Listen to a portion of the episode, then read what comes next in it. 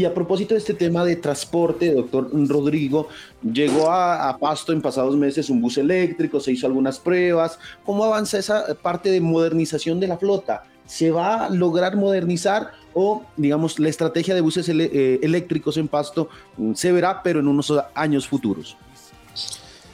Bueno, eh, retomo algo que, usted dijo en su introducción. Es muy importante tener claro, y le agradezco en esto la pedagogía, que Avante es una unidad ejecutora de la inversión pública de lo que determina el COMPES para el nuevo sistema estratégico de transporte. Eso es Avante, inicialmente una unidad que ayuda a canalizar la inversión pública en el sector, hacer los proyectos, las obras y la tecnología. No somos ni autoridad de control ni autoridad de transporte y no tenemos facultades sancionatorias para sancionar ni a un conductor ni a una empresa de transporte público eso está en la autoridad de transporte, que es la Secretaría de Tránsito y Transporte del municipio. Esperamos que haya mayores herramientas porque creo que la ley se ha quedado corta en eso. Eh, para que sea más eficiente el control, la supervisión y la vigilancia sobre la prestación de servicio de transporte público. Se lo hemos dicho al Ministerio de Transporte y perdóneme que me regrese a esto, pero creo que es muy importante tener eso claro. Lo segundo, en el tema del transporte eléctrico, es un proceso que es una semilla que nosotros comenzamos eh, que no ha tenido, no tenía ni recursos, ni estaba en el convenio, ni tenía financiación, ni nada, pero es una necesidad sentida que tiene la comunidad de Pasto sobre el tema ambiental y lo que generan a veces los, o generan a veces no, lo que generan los buses diésel en el entorno urbano de la ciudad, cuando los gases están tan cercanos por la conformación urbana de la ciudad, los andenes tan cerca a las calles tan estrechas, etcétera. Entonces iniciamos un proceso de conseguir recursos de cooperación internacional eso nos permitió conseguir unos estudios de prefactibilidad por primera vez en la ciudad, porque lo mismo, una cosa es decir, oigan, pongan buses eléctricos. Otra cosa es conseguir la financiación, hacer el diseño, el sistema de recarga, porque montar un bus eléctrico no es lo mismo que sacar un, carro eléctrico de, Toyota o de Mazda o de alguna de estas marcas que usted se lo llevó a la casa y lo conectó, o una moto, una patineta. Hay que considerar la inversión, el tema financiero, el retorno de eso que se llama la inversión inicial, el sistema de recarga, cómo engranar eso con el, el, tema legal de los operadores, etcétera, etcétera. Pero digamos que tenemos hoy un estudio de prefactibilidad listo por cooperación también, sin inversión del municipio, conseguimos que se patrocine llevar esa prefactibilidad a nivel ya de factibilidad, es decir, estudios de detalle, comienzan en noviembre y en enero vamos a tener estudios de factibilidad. Eh, otra vez, una cosa es tener un sueño y otra cosa es tener unos estudios y un proyecto a nivel de factibilidad, que es lo que vamos a tener en enero. Y en esto venimos haciendo con el liderazgo del alcalde gestión de recursos para conseguir financiación, para ojalá gestionar por lo menos un primer piloto de una ruta inicial eh, que pueda implementarse con transporte eléctrico. Esta administración tiene la meta de dejar eh, gestionada una primera ruta eh, que sería de 15 buses. Eso tendría una inversión de 13 mil millones de pesos, por eso se están gestionando los recursos y esperamos que eso sea la primera semilla que abra el camino.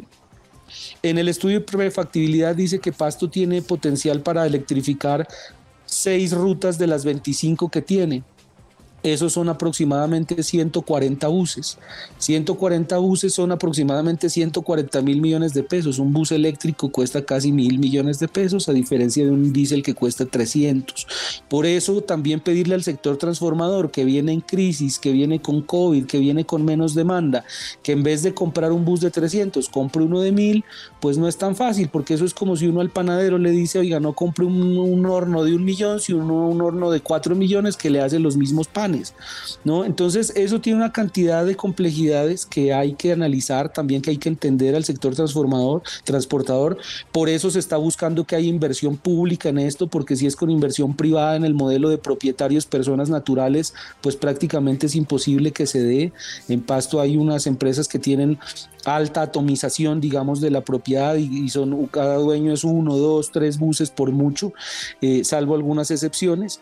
Entonces necesita inversión pública. Nosotros le estamos planteando al Ministerio de Transporte, eh, para eso se requerirá un nuevo COMPES, es decir, es un proceso que es a mediano plazo, no es un tema inmediato, insisto, no es como ir a comprar una moto.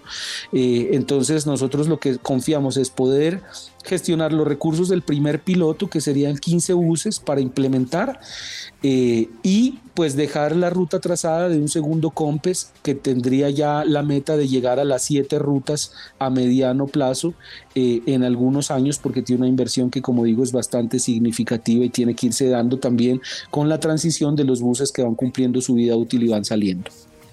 Esa es una muy buena noticia. Entonces, hoy podemos decirle que el objetivo de la administración de eh, Germán Chamorro y de Rodrigo Yepes frente a Avante va a ser implementar por lo menos una ruta de las, que, de las 26 que tiene Pasto con buses eléctricos. Ese, esa es la meta. Hacia allá vamos. Año y medio tenemos.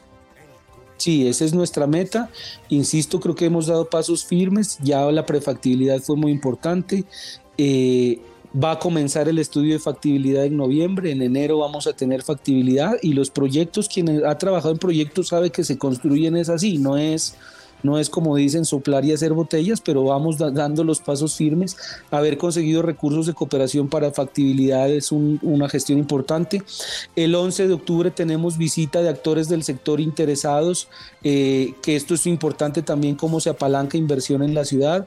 Por ejemplo, están interesados creo que puedo decirlo, el grupo Enel, que es el dueño de Enel Codensa, que es la electrificación en Bogotá, de poder participar en esquemas para esto, lo han hecho en otras ciudades, lo mismo el grupo Celsia, que también fue un actor importante en una especie de alianza pública-privada en Cali, que permitió instalar cerca de 70 buses para los alimentadores del mío.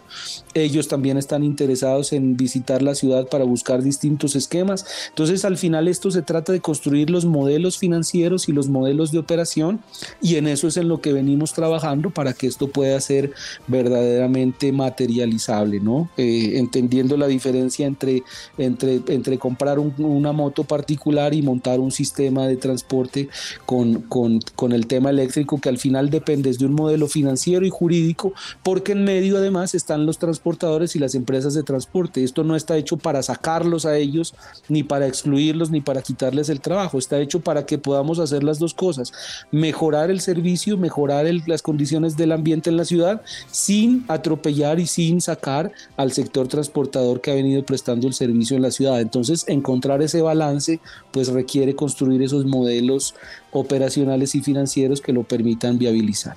Mm.